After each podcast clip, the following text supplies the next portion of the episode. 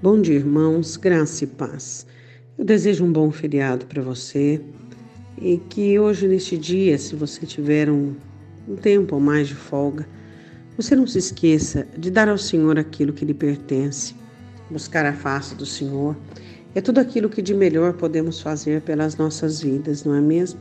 Orar, falar com Deus, colocar a nossa alma em ordem, responder os nossos questionamentos e acertar o estado de consolo dentro de nós, onde o Espírito Santo coloca as coisas em ordem. Uma certa feita, Jesus estava falando sobre uma parábola, a parábola da palavra de Deus e do coração humano. Ele estava explicando, por meio de coisas naturais, que os discípulos tinham um certo conhecimento sobre a semente e a sua germinação e ele fala em Lucas, capítulo 8, versículo de número 13, que existem algumas sementes que caem sobre a pedra. E como caem sobre a pedra, elas não recebem a umidade necessária e nem tudo aquilo que a terra pode oferecer, e então elas morrem. Ouça o versículo de número 13. E os que estão sobre a pedra, estes são os que, ouvindo a palavra, a recebem com alegria mas como não têm raiz, apenas creem por algum tempo e no tempo da tentação se desviam. Eu acredito que você, como uma pessoa cristã, não, já não foi incomum na sua jornada você vir pessoas que abandonaram a fé e desistiram. No início, elas tiveram uma alegria enorme é, por receber o Evangelho, todas as propostas e todas as promessas e aquela injeção de ânimo dentro da alma. E então as novidades chegaram de uma forma entusiasta e aquele coração, de uma forma é, toda eufórica, apresenta então uma bela e empoderada disposição para crer, para confiar, para acreditar e para de, de, depender de Deus. De repente, vem um problema, uma situação Afinal, nós ainda estamos no mundo.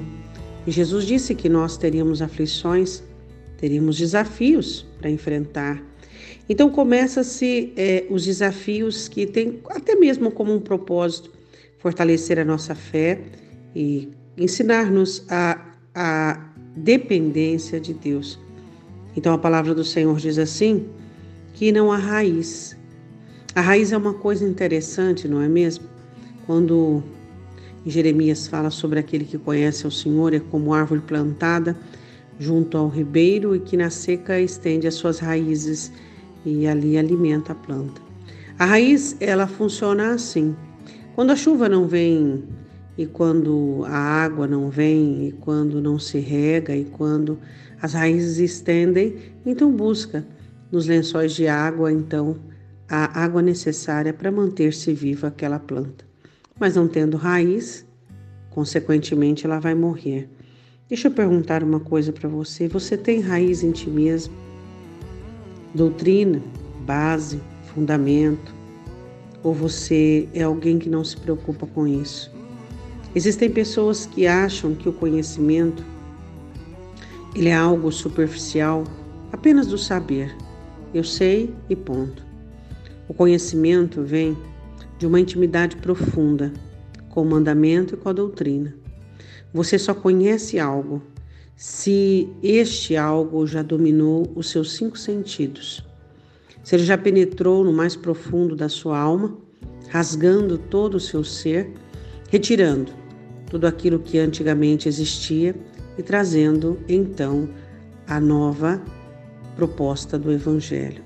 Isso é raiz é arrancar aquilo que anteriormente existia e plantar aquilo que de novo o Senhor pode te oferecer. Oremos, Pai, em nome de Jesus. Nós não queremos ser folhas levadas pelo vento e nem nuvens vazias, ó Deus, dissipadas pelo vento.